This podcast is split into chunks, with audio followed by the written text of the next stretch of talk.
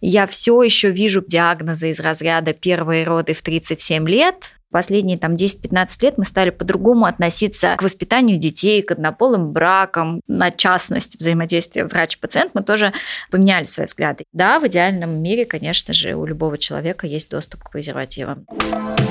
Не слабый пол. Подкаст проекта «Гласная». Если говорить о домогательстве со стороны мужчин, не только они виноваты. Мой муж меня бьет, а почему ты не задумывалась об этом? А что ты сделал для того, чтобы он тебя не бил?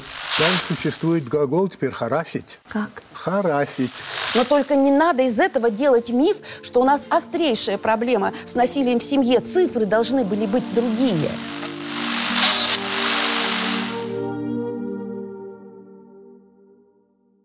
Всем привет! Это подкаст «Не слабый пол» проекта «Гласная» и я его ведущая Настя Седухина. Сегодня мы поговорим про вопросы женского здоровья в России и про отношение к рождению детей. У нас в гостях Татьяна Румянцева, акушер-гинеколог, кандидат медицинских наук. Татьяна, здравствуйте. Здравствуйте.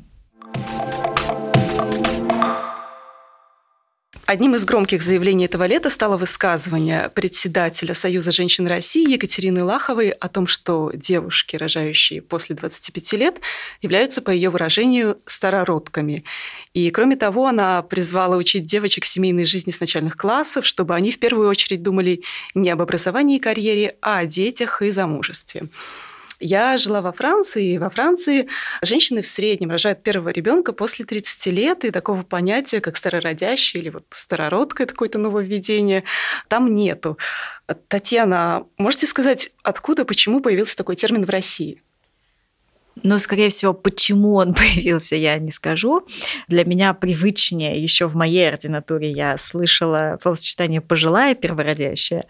И вот я сама оказалась почти, почти такой, когда я осознавала это, мне казалось, что мне бы было максимально некомфортно услышать такое словосочетание по отношению к себе, естественно. Откуда появилось, не знаю. Скорее всего, это такая более традиционная история, да. Каждое поколение рожает детей позже, и действительно так. Наши мамы, вот там, я не знаю, моя свекровь рассказывала мне, что она рожала, по-моему, в 33 последнего ребенка и чувствовала себя абсолютнейшей старухой в роддоме и так далее. Вот, это такая, ну, больше традиционная история.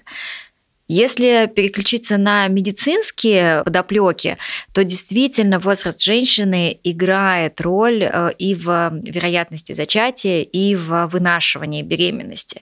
Действительно, после 35 потихоньку уменьшаются шансы на зачатие, увеличиваются там, риски невынашивания, очень постепенно, медленно увеличиваются риски на рождение детей, например, с, хромосом, с хромосомной патологией.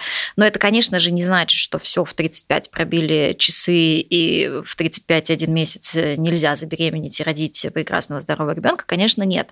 Но здесь, с одной стороны, мне, конечно, хочется сказать, что ничего криминального в рождении первого ребенка после 30 нет, само собой, это нормально, и женщина должна планировать свою жизнь так, как ей хочется, ей комфортно, а не так, как навязывает общество. Но, с другой стороны, будучи медиком и немножко занудой, мне хочется донести вот эту информацию, что откладывая рождение ребенка на 40 плюс, мы должны должны понимать все за и против и все возможные риски. Это должно быть взвешенное и информированное решение. Не в любом возрасте мы можем легко э, зачать и родить ребенка, к сожалению. А вы сказали, упомянули термин «пожилая». Первородящая, да. да. Это, Классно звучит. Да, это да, смешно звучит. А это после какого возраста? После 30 раньше так было. Вот после 30 лет, да, прям в картах писали пожилая первородящая, если первые роды были после 30. Почему-то, да, отдельно выделяли первые роды, хотя на самом деле большой разницы нет, первые, вторые, пятые.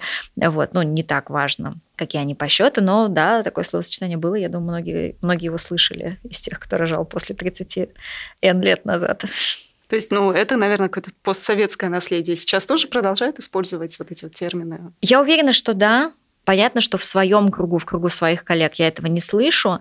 Я все еще вижу периодически диагнозы из разряда первые роды в 37 лет, в карте. Ну, к этому так можно относиться по-разному. Скорее для меня это странно. Вот. Но, конечно, насчет там старородок и пожилых первородящих, мне кажется, это все-таки уже такой атовизм, который, надеюсь, надеюсь, идет в прошлое, но более чем уверена, что есть достаточно врачей, я не знаю, роддомов и так далее, если брать страну в целом, где все еще в ходу подобные выражения, к сожалению. Ну да, звучит как-то как приговор и в целом оскорбительно достаточно. Абсолютно. Я абсолютно согласна с этим. А вот вы упомянули, что нет разницы для рождения первого и второго ребенка по возрасту. То есть, в принципе, желательно, да, там, чтобы избежать каких-то там рисков, да, там, до 40 родить ребенка. То есть и первого, и там, второго, и там какого-то еще. Ну, такие, да, вот э, у нас, как у акушеров-гинекологов, есть два принципиальных возраста. Это 35, когда задумываемся. И, ну, условно, если женщина приходит ко мне в 33 года и говорит, нет, я не планирую детей в ближайшие два года, я все-таки занудно поговорю о том, что есть там опции криоконсервации яйцеклеток, и два года или четыре года это, в общем-то, да, имеет значение. То есть после 35 потихоньку начинаются вот эти процессы, да, в, в результате которых может быть чуть сложнее достичь беременности, ну или сильно сложнее. И 42 года – это тот возраст, когда для нас, ну, понятно, что это все статистика, да, понятно, что есть и те, кто в 44 спокойно сможет зачать, выносить, и все будет окей. Вероятность этого сильно, прям критично снижается после 42. Здесь уже мы прям с этими пациентками сложно, это всегда такое, такой большой челлендж для нас и для пациентов, поэтому вот 35 – это когда начинаем чуть-чуть напрягаться, 42 – это когда большая вероятность проблем. А 35, что такого происходит в 35? Не то, что в 35 звенит звонок, но Постепенно, если говорить там, допустим, про низкий авриальный резерв, то есть а, условное снижение количества яйцеклеток, запаса яйцеклеток и качества этих яйцеклеток, вот есть несколько факторов, которые статистически снижают качество, уменьшают количество яйцеклеток, ну, ассоциированы с тем, что могут быть какие-то проблемы. И вот после 35 постепенно, да, вот вероятность наступления беременности с каждым годом она снижается после 35. Конечно, она не снижается в два раза, в 36 по сравнению с 35? Конечно, нет. Но постепенно уменьшается вероятность на наступление беременности после 35 лет. Это связано в большей степени с количеством и качеством яйцеклеток в организме женщины. Опять же, понятно, это такое, это статистика. Понятно, что есть полно женщин, которые в 38, 39 и когда угодно забеременеют, родят своего там первого, второго, пятого ребенка. Но если супер принципиально для женщины иметь генетически своего ребенка, и она объективно понимает, что до 35 она беременность не планирует, мой совет обсудить это с гинекологом, подумать о криоконсервации яйцеклеток, чтобы дальше чуть свободнее себя чувствовать в этой области. А вот я сейчас задумалась, могут ли вот эти вот высказывания, да, про то, что нужно обязательно родить там до 30, там 25-35, могут ли они связаны быть с развитием медицины в России? Ну вот, например, там а, во многих западных странах легко там рожают, там после 30 никаких таких вот а, ограничений, высказываний нет. Может быть, вот в этом проблема? Я бы не сказала, что это именно с точки зрения а это связано с развитием медицины. Мне кажется, что все-таки эти высказывания больше там характеризуют менталитет, уровень, уровень этики общения между врачом и пациентом. А, потому что, если быть совсем честными, а, беременность и роды – это те процессы, где, как бы мы ни пытались, наше влияние минимально. Ну вот правда, если мы говорим, допустим, про потери беременности на ранних сроках, сколько бы медицина ни билась, сильно помешать этому мы не можем. Если мы говорим условно, что э, повышаются риски невынашивания беременности, да, то они повышаются в любой стране мира, независимо от уровня развития медицины.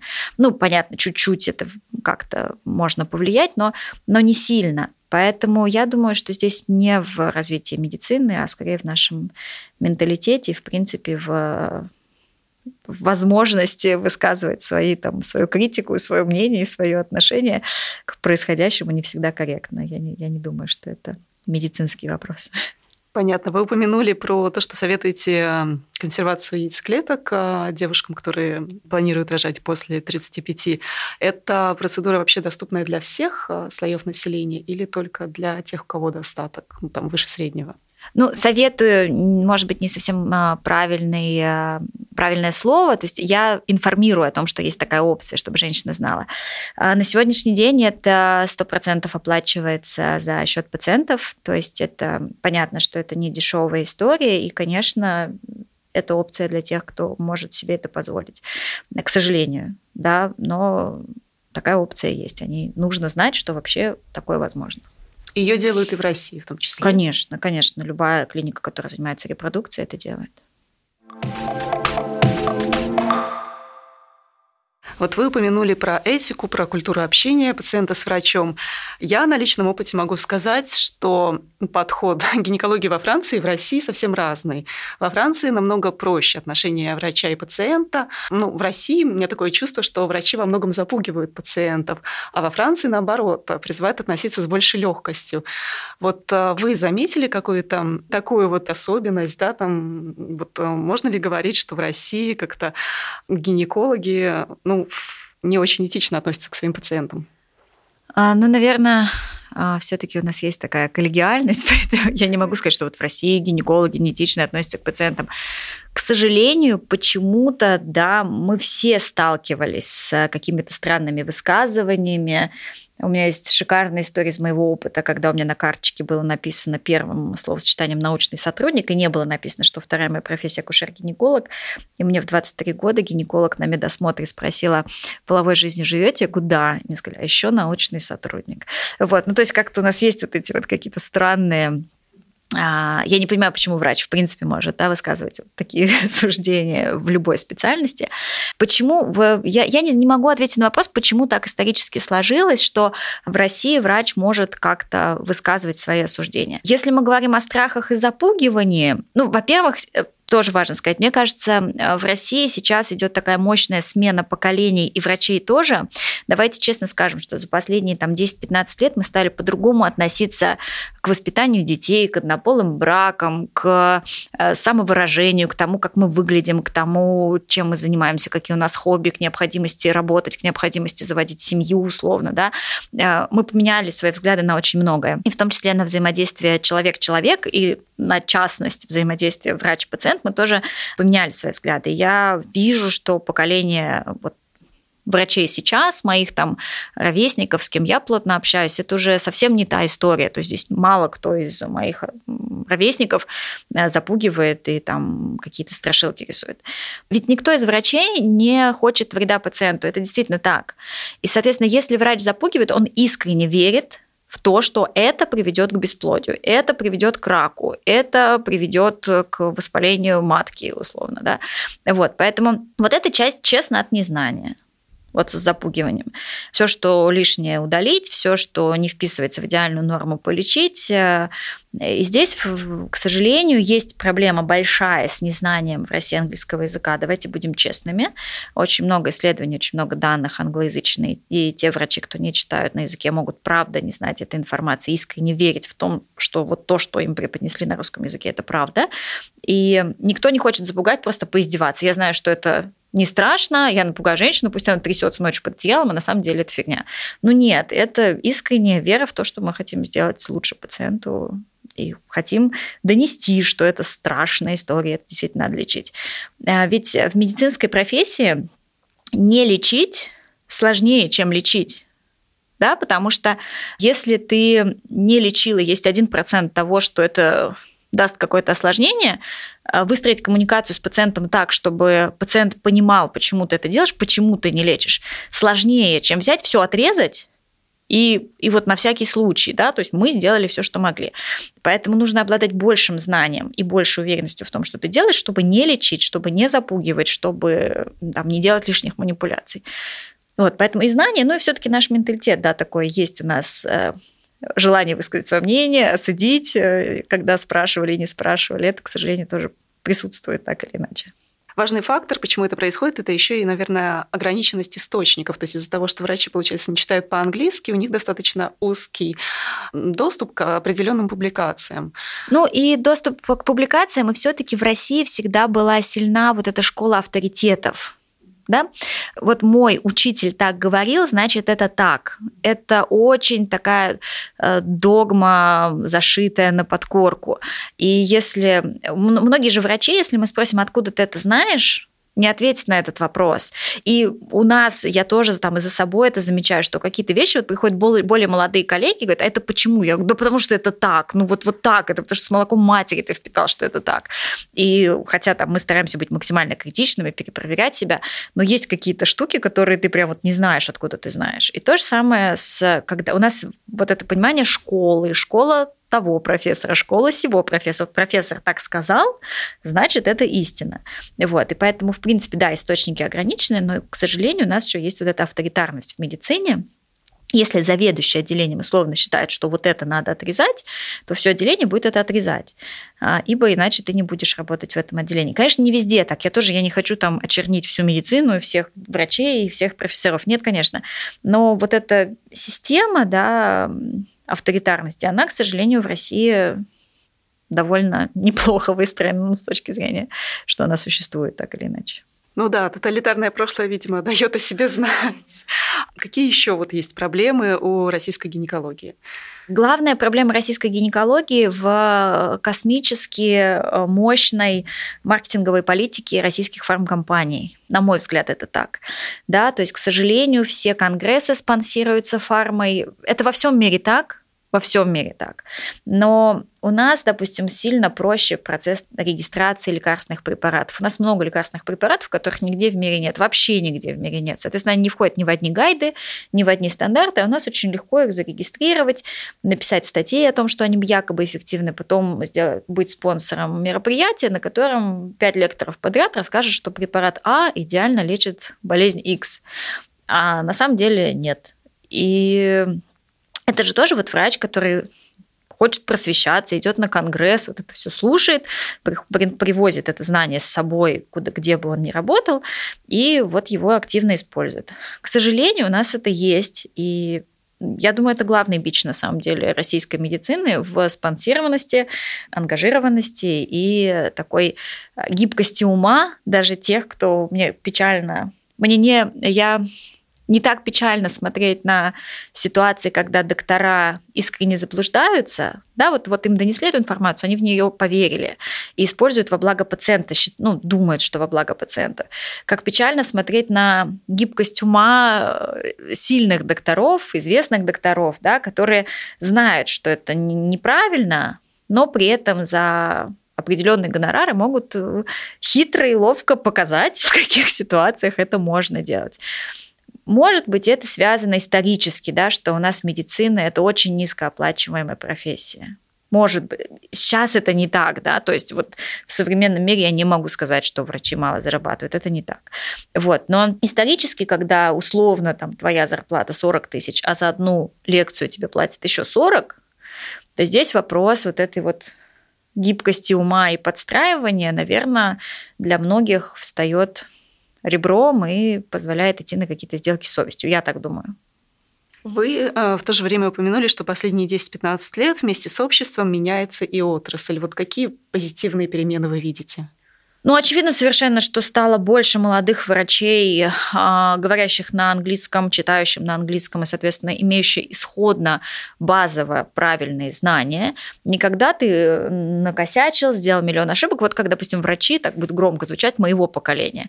Мы когда-то вот там научились как нас научили, а потом перестраивали себя, перемалывали, переламывали, и это сложный процесс, потому что тебя вот так научили, ты знаешь, что вот те делали так, а потом я такой сами с усами пять лет как врач буду делать не так, и это очень психологически сложно. Вот сейчас много молодых врачей, которые у которых нет вот этого перелома, которые исходно базово читают правильные вещи. Я очень радуюсь за них. Когда там мне на собеседовании доктор говорит, э, когда я говорю, как вы относитесь к такому-то препарату, который я считаю абсолютно бесполезным, но дико распространенным в России, и мне доктор говорит, если честно, я ничего не знаю про этот препарат. Я просто в восторге от этих ситуаций, когда вот, вот это поколение докторов без знания о ненужных каких-то вещах. Во-первых. Во-вторых, я искренне считаю, что вот, вот современные такие совсем юные поколения, в районе 20 имеют большую внутреннюю свободу и большую степень какого-то бунтарства и отстаивания собственного мнения. И это супер важно, да, когда оно сформировано, и когда человек может его защищать. Потому что, допустим, еще вот я могу судить по себе, поспорить с профессором в институте, но это было, ну, даже если ты считаешь по-другому, но ты никогда не откроешь рот, ты это не скажешь. А, совсем молодые доктора, вот сейчас, с которыми я сталкиваюсь, они могут высказывать свое мнение открыто, громко и супер правильно. Ну, еще такой и плюс, и минус, это, конечно, развитие соцсетей. Это совершенно палка о двух концах. Но с другой стороны, а, я знаю, что есть реально студенты-медики, которые, в общем-то, из Инстаграма узнают, что бывает по-другому. Да, конечно, Инстаграм ни в коем случае ни для кого, ни для пациентов, ни для врачей не может быть э, ценным источником информации, но это повод задуматься, что бывает по-другому. Поэтому я, я думаю, вот как-то так. Понятно. Тогда давайте вернемся к пациенткам. Можно ли выделить, с какими проблемами чаще всего пациентки приходят к гинекологу?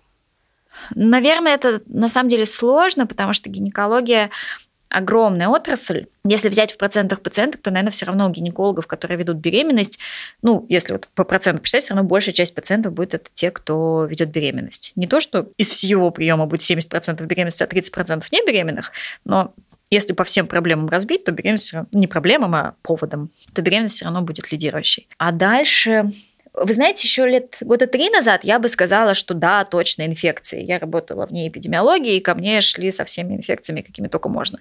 Сейчас это, наверное, меньше, меньше процент моих пациентов, потому что наверное, сейчас ведущие... У меня, к счастью, много пациентов, кто приходит планово, осознанных девушек, женщин, которые понимают, что лучше ходить к гинекологу, когда ничего не болит. Э, часть пациентов, которым я тоже, которых я тоже очень ценю, люблю и уважаю, это женщины, которые приходят обсудить контрацепцию и свои мысли на эту тему, свои запросы, свои потребности э, и планирование беременности. Это из тех, у кого ничего не болит и все хорошо. А если проблемы, то, наверное, большая часть это проблемы с циклом, проблемы с наступлением беременности. И, ну, все-таки так или иначе инфекции, они фигурируют в нашей жизни, никуда от них не денешься. Россия стабильно входит в число мировых лидеров по аборту.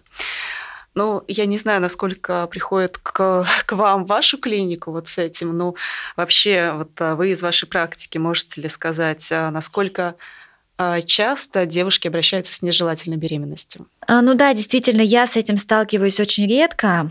Лично я как врач. Отчасти потому, что у меня очень плотная запись, а нежелательная беременность – это такая история, которую не надо откладывать на месяц, когда ты попадешь к врачу.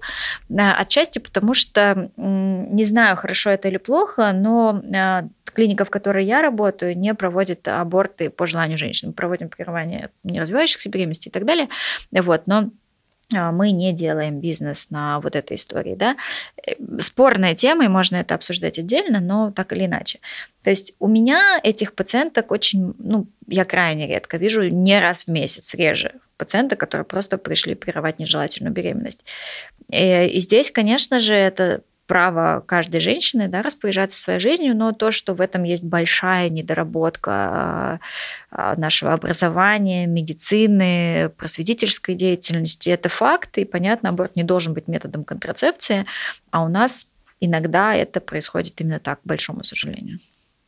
Ну да, опять же, вот э, в западных странах в школах рассказывают, как пользоваться контрацептивами, а в России даже на госуровне выступают против сексуального образования, сексуального просвещения и при этом вводят обязательное преподавание там, религиозных культур. На скрепы. Да, министр просвещения Ольга Васильева утверждает, что э, разговаривать на тему сексуальности – это обязанность родителей вы считаете, как вот нужно преподавать вообще, ну и на каком уровне, и где нужно рассказывать о контрацепции? Я считаю, что о контрацепции нужно рассказывать везде. Я искренне за то, чтобы родители обсуждали эм, секс, контрацепцию, границы, насилие, согласие, все эти вопросы. Я уверена, что родители должны обсуждать, ну, должны, неправильное слово, классно, если родители обсуждают это с детьми. Если они сами владеют достаточной информацией, если они умеют это обсуждать, если есть та степень доверия, когда ребенок придет и спросит, а не подумает, опять что-то мне бубнят, да, это очень здорово здорово. Другой вопрос, откуда родители это знают? Родителям это кто когда рассказывал? Вот у меня в школе не было секс-просвета, у вас, наверное, тоже, я не знаю. Поэтому переложить полностью ответственность на родителей. У меня очень много пациентов. Вот я буквально сейчас сидела, эм, общалась с девушками моего возраста, которые мало что знают про контрацепцию и задают вопросы, которые мне кажутся супер базовыми. Я об этом сто тысяч раз написала, рассказала и так далее. То есть реально у нас это, этих знаний нет. И, может быть, быть, родители могут донести какие-то ложные знания до ребенка, да, и может оно и не надо, если родители сами не очень в этом разбираются. Поэтому бесспорно об этом надо говорить, об этом должны быть... Э, я рада, что есть там тот же Инстаграм и Ютуб, где, в общем-то, эта информация есть, но ребенок должен захотеть ее, знаете, подумать о том, что есть эти вопросы, да, что, что надо об этом что-то узнавать. Потому что вот эта вот история узнавания на своем опыте, это, конечно, космически э, патологическая история. И да, конечно, в школах, в университетах надо об этом говорить, обязательно надо, потому что, ну, как э, ребенок сам не, не узнает, что такое, не знаю, интеграл, если ему не рассказать, да, точно так же ребенок сам не узнает о том, что есть инфекции, есть беременность, есть э, согласие и несогласие, есть насилие и так далее, пока он сам не столкнется. Хотим мы, чтобы ребенок, столкнувшись с этим, узнал о том, что это проблема?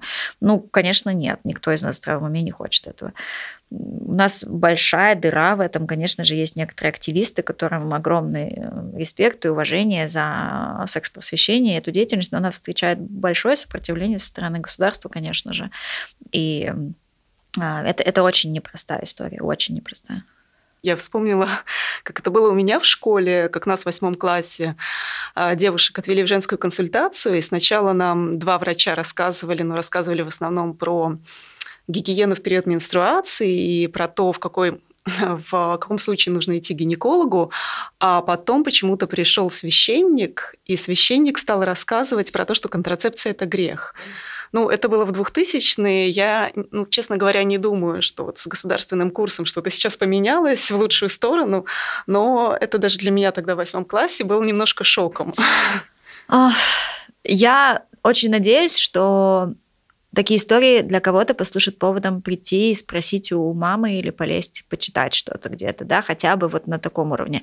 Но, конечно, опять же, здесь э, всегда... Я, конечно, это все звучит очень странно, э, пытаясь встать на защиту любой точки зрения. Я тоже, наверное, у любого человека должен быть выбор, и каждый человек должен знать и мнение церкви, например, на этот счет, и сделать свой осознанный выбор, э, в какую сторону ему ближе смотреть, да, скрепы или презервативы. Но да, должно быть, конечно, как минимум две точки зрения озвучены в такой ситуации.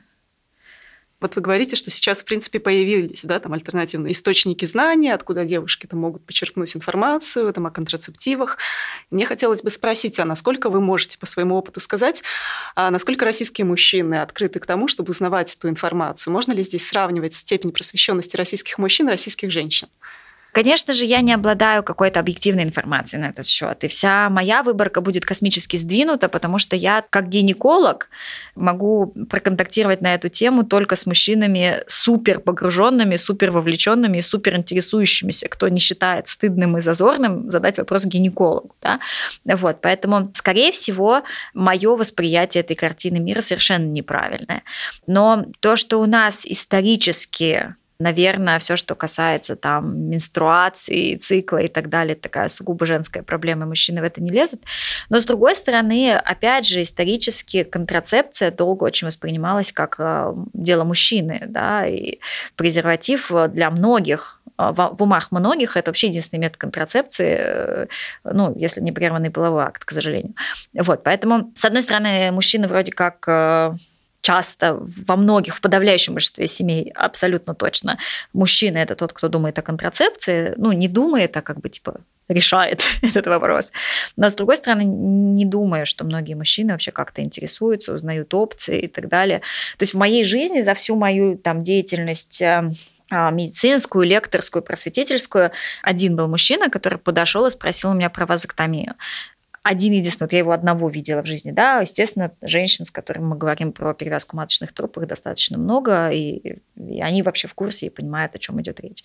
Поэтому точной статистики у меня нет, по ощущениям, мужчины чуть меньше запариваются на эту тему. Но опять же, у женщин больше выбора. Если мы говорим про контрацепцию, действительно, методов, которые может выбрать женщина, больше, чем методов, которые может выбрать мужчина. И, наверное, там та же вазоктомия для многих мужчин настолько пугающая тема, что они не готовы об этом задумываться, поэтому презерватив остается таким топ-методом в некоторых случаях абсолютно правильным. А если говорить про заболевания, передающиеся половым путем, насколько вот, ну, в России тоже, да, там эпидемия СПИДа, можно сказать. ВИЧ. ВИЧ. Как вот с этим обстоят дела по вашим ощущениям? Опять же, понятно, что вы общаетесь с пациентами да, там определенного круга. Насколько об этом информированы российские жители? мало информированы. Э, это, это, к сожалению, так. В любом круге, в любом обществе мало информированы. И я рада, что становится все больше людей, которые об этом задумываются. Но если мы говорим про защиту от инфекций, допустим, очень мало э, кто задумывается о там, оральном сексе, анальном сексе, да, в этих ситуациях. И я э, у современных, прогрессивных абсолютно спикеров, которых э, многие знают, слышу вот эту историю про то, что оральный секс с презервативом – это какой-то бред и вообще кошмар, и вообще кто может это придумать, какой извращенец вообще говорит об этом, да. Вот, поэтому к сожалению, супер много и моих пациентов, которые знают меня, знают, что я всегда с ними на одной волне и супер позитивно отношусь к любому запросу, но много запросов провериться на ИПП после секса, а не до секса все-таки, да. И меня печалит, что много, потому что, понятно, я всем всегда говорю, что там хламидию или гонорею мы вам вылечим быстро, и просто никакой проблемы в этом нет. А по поводу ВИЧ, конечно, настороженность у нас должна быть. Я рада, что сейчас больше эта тема освещается, и Юр Дудь большой молодец, что что так отпедалировал ее. Но у нас же есть еще вот какая-то... Все равно есть и в любом круге, в любом возрасте, что типа, ну вот он же приличный, или она же приличная, ну так выглядит, ну, ну точно нет. а это ни, ни у кого на лбу не написано, и сам человек может не знать, да, то есть пока мы не сходили за ручку, не сдали анализы вместе, не показали друг другу, никто ничего ни про кого не знает. Вот, поэтому, конечно, эту тему надо освещать больше, сильнее, мощнее, сто процентов.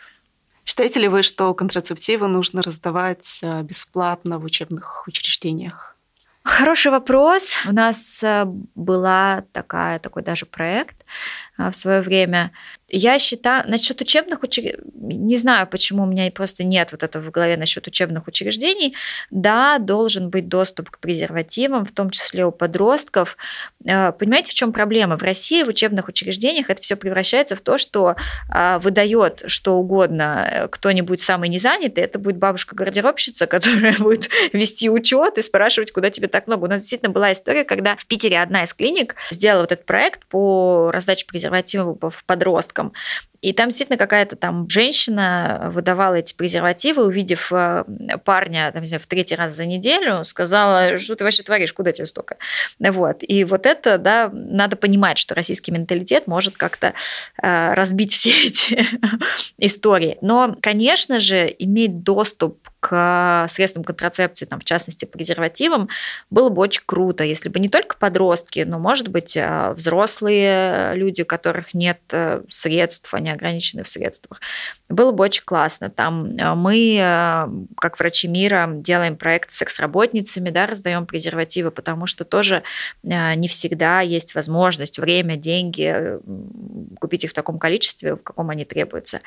Да, в идеальном мире, конечно же, у любого человека есть доступ к презервативам. Но мы не живем в идеальном мире, надо, к сожалению, это признать, как ни печально. Я просто, опять же, сейчас вспомнила свою учебу во Франции. Я там жила в кампусе общежития, и там а, проводились дни, когда можно было, когда вот какие-то организации приходили, и там стояли коробки вот там с презервативами, и каждый мог себе взять а, сколько хочет презерватив, то есть на это вообще никто не смотрел.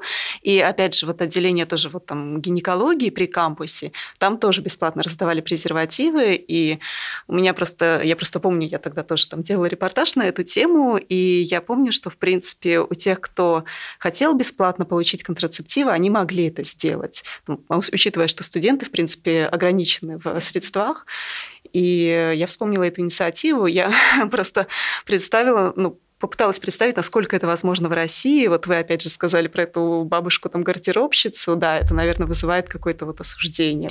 Ну, наверное, должны быть автоматы где-то в туалетах, в закрытом. То есть у нас даже я помню, была какая-то история с тем, что сделали автомат по раздаче презервативов, но он был на улице, и, соответственно, ну, окружающие могли видеть. То есть даже вот эта эмоциональная история все равно многих подростков остановит. Это же все равно более-менее такая тема табуированная, и не все пойдут вот у всех на глазах, я возьму себе 10 презервативов, пусть все знают. Поэтому, может быть, это, ну, то есть понятно, что мы должны работать над тем, чтобы это перестало быть каким-то стыдным, страшным и так далее, но пока для комфорта людей, подростков и у кого угодно, возможно, это может быть, там, не знаю, в туалетах, в закрытых кабинках, чтобы человек понимал, что никто не увидит, не осудит, не оценит и так далее, что он в абсолютной безопасности и конфиденциальности. Да. Ну да, многие даже как-то стесняются, там, подростки, молодые люди, покупать э, презервативы в аптеках, потому что, ну как же, неловко же. Ну вот да, есть почему-то какая-то неловкость. Не знаю, наверняка это, это меняющаяся парадигма, абсолютно очевидно меняющаяся. Но опять же, на презервативы нужны деньги, и они не всегда есть. Какие бы вы выделили тогда перспективы для развития российской гинекологии? Вот как развивается сейчас российская гинекология? Какие, вот, может быть, сложности и какие позитивные моменты вы видите? В чем она отстает, может быть, от ведущих стран? И есть ли какие-то ориентиры вот по этим странам, вот на кого равняться? Ну, меня, да, не, сильно любят за эти высказывания, но, а, конечно, сейчас мы равняемся на то, что, ну, понятно, уже словосочетание доказательной медицины немножко такое а, заезженное и пошловатое, но так или иначе, ничего лучше у нас нет на сегодняшний день, кроме как а, данные, основанные на доказательствах. Поэтому в разных направлениях есть европейские сообщества, есть американские сообщества, в отдельных направлениях тоже гинекологии сильнее одни, в отдельных другие, но так или иначе, да, все равно, как бы ужасно это ни звучало, мы равняемся равняемся на Европу и на Америку в том плане, что там есть э, много исследований, собранных в хорошие, правильные обзоры, да, и на основании которых мы можем делать выводы. Это не потому, что кто-то сказал, а мы на чье-то конкретное мнение равняемся, просто потому что они уже прошли этот путь, проделали много исследований, когда, допустим, мне говорят, а как вы считаете, надо лечить вот это? Да никак я не считаю. У меня за год проходит тысяча пациентов всего. А если мы возьмем э, любой там кохрановский обзор по любой теме, там будет будет, я не знаю, 5 тысяч пациентов вот с таким конкретным заболеванием. Я за всю жизнь не приму столько пациентов с этим заболеванием. Поэтому никак ни я, никакой конкретный европейский или американский врач считать не может да, если есть на эту тему данные. Поэтому, конечно, ориентир это, по крайней мере, то, что на сегодняшний момент считается доказанным и эффективным. Все меняется. Через 10 лет мы поменяем взгляды на многие вопросы. Но пока мы должны стремиться к этому. Что позитивного в российской гинекологии, мы все-таки уходим от кондовых, абсолютно нежизнеспособных приказов к более гибким клиническим рекомендациям. И надо сказать, что, по крайней мере, в области гинекологии клинические рекомендации вообще-то весьма достойные многие, во многих эм, направлениях. И действительно, если ориентироваться на клинические рекомендации, строго вести пациентов по клиническим рекомендациям, то это уже вообще-то неплохо. Ну, есть оговорки, есть тонкие моменты, и, понятно, есть более глубокое знание любой проблемы, чем описано в клинических рекомендациях, но так или иначе в гинекологии они во многом списаны с международных руководств, и это уже очень классно. Конечно, очень смешно смотреть, как в них вклиниваются очень конкретные фармкомпании, такое все логичное, логичное, логичное, а потом бабах, и такой явно проплаченный абзац. Вот. Но человек с критическим мышлением, он увидит этот проплаченный абзац и, в общем, поймет, что к чему. Вот. Поэтому это из позитивного, что есть какое-то желание хоть как-то стандартизировать наш подход к пациентам. Потому что, конечно же, в России еще есть вот эта вот история про то, что а как же индивидуальный подход к пациенту? Ну, нет индивидуального подхода к пациенту с хламидией. Ну, ну, нет, его быть не может. Как бы э, надо лечить вот так, точка. Если не получается так, то вот так. Это доказано десятилетиями, и не надо пытаться изобрести велосипед. Поэтому из позитивного это клинические рекомендации и знание английского языка врачами и возможность, э, не в этом году будет сказано, но вообще-то делиться знаниями, обмениваться знаниями, получать опыт там, на международных конференциях, на стажировках и так далее. Да, не прямо сейчас, но вообще-то эта возможность есть. Вот. Из Отрицательного, конечно, очень сложно меняющаяся махина. У нас огромная страна, а, десятки тысяч, не знаю, сотни тысяч докторов, боюсь ошибиться, гинекологов – и взять и поменять сознание всех, ну, ну просто невозможно. То есть, правда, должны смениться поколения для того, чтобы что-то изменилось принципиально. Э, понятно, что сейчас можно упроводиться вебинаров, но большая часть врачей их смотреть не будет, просто потому что у них, я не знаю, нет интернета. Да? Ну, как бы, давайте будем честными, страна у нас огромная. Поэтому позитив есть, негатива тоже много. Понятно, что фармкомпании не дремлют и активно продвигают свои какие-то интересы. Да? Не все фармкомпании компании плохие, да, это не то, что я демонизирую любую фармкомпанию, любые препараты. Но это, это будет нас тормозить еще какое-то время, абсолютно точно, но я верю в лучшее. Открытость страны к опыту других стран и в целом научного сообщества, это может быть каким-то стимулом для позитивных изменений? Ну, понимаете, это же все такая взаимосвязанная. То есть тот человек, кто исходно открыт к этим данным, к этим изменениям, он и ориентируется, и знает, и понимает, что к чему. То есть, понятно, есть когорта врачей, которые, ну, когорта тоже глупо звучит, часть врачей, кто понимает, зачем им эта информация, не в ущерб себе и там какой-то своей самооценки, а он понимает, что это самый простой способ получить информацию, накопленную там десятилетиями, и открыт к взаимодействию, коммуникациям и так далее. Есть часть врачей, мне до сих пор на научных конференциях говорят, и вы правда готовы лечить по указке Запада? Вот вы правда так делаете, как вам сказали, у вас никакой вообще собственной на эту тему мнения нет. Вот. То есть здесь всегда есть два полюса, и они останутся. Конечно, открытость к взаимодействию, к коллаборациям с другими там, странами, учреждениями, кем угодно, открытость и готовность к диалогу, готовность меняться – это всегда путь позитивный. Всегда. Всегда есть люди, которые открыты, готовы, есть люди, которые совершенно закрыты, и, понятно, американцы там делают все, чтобы уничтожить нашу нацию, в больших кавычках, естественно, да, и там плясать по указке Запада мы не хотим, и вот это все в медицинском сообществе тоже присутствует само собой, и цветет, и пахнет, и какое-то время еще будет. Понятно, но хочется верить, что все-таки вот критическое мышление победит. Победит, конечно, безусловно, победит. Оно пациенты становятся умнее, пациенты в том числе заставляют врачей становиться умнее, пациенты критически оценивают. Есть такое странное выражение, что потребитель голосует рублем, и да, там в медицине пациент а, в итоге все равно придет туда, где ему эмоционально проще, где его не запугивают, где его не залечивают, где ему не объясняют, что все критическое состояние, и не сегодня, завтра все станет совсем плохо. Вот, поэтому пациенты не глупые, врачи тоже совершенно не глупые, они становятся лучше и образовываются. И, конечно, через там, 10, 15, 20 лет уровень медицины в нашей стране, я надеюсь, я, по крайней мере, я вижу к этому тенденцию, что он станет сильно лучше.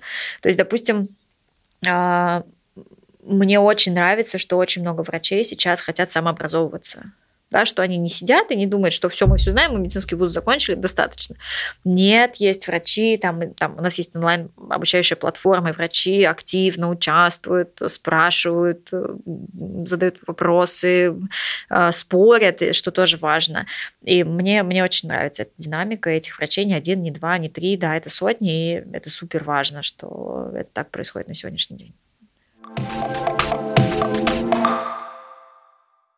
Спасибо большое, Татьяна, за интересное общение. Это был выпуск подкаста «Не слабый пол» проекта «Гласная». До встречи в следующих выпусках. Всем пока. До свидания. «Не слабый пол» – подкаст проекта «Гласная». Если говорить о домогательстве со стороны мужчин, не только они виноваты. Мой муж меня бьет, а почему ты не задумывалась об этом? А что ты сделал для того, чтобы он тебя не бил? Там существует глагол теперь «харасить». Как? Харасить. Но только не надо из этого делать миф, что у нас острейшая проблема с насилием в семье. Цифры должны были быть другие.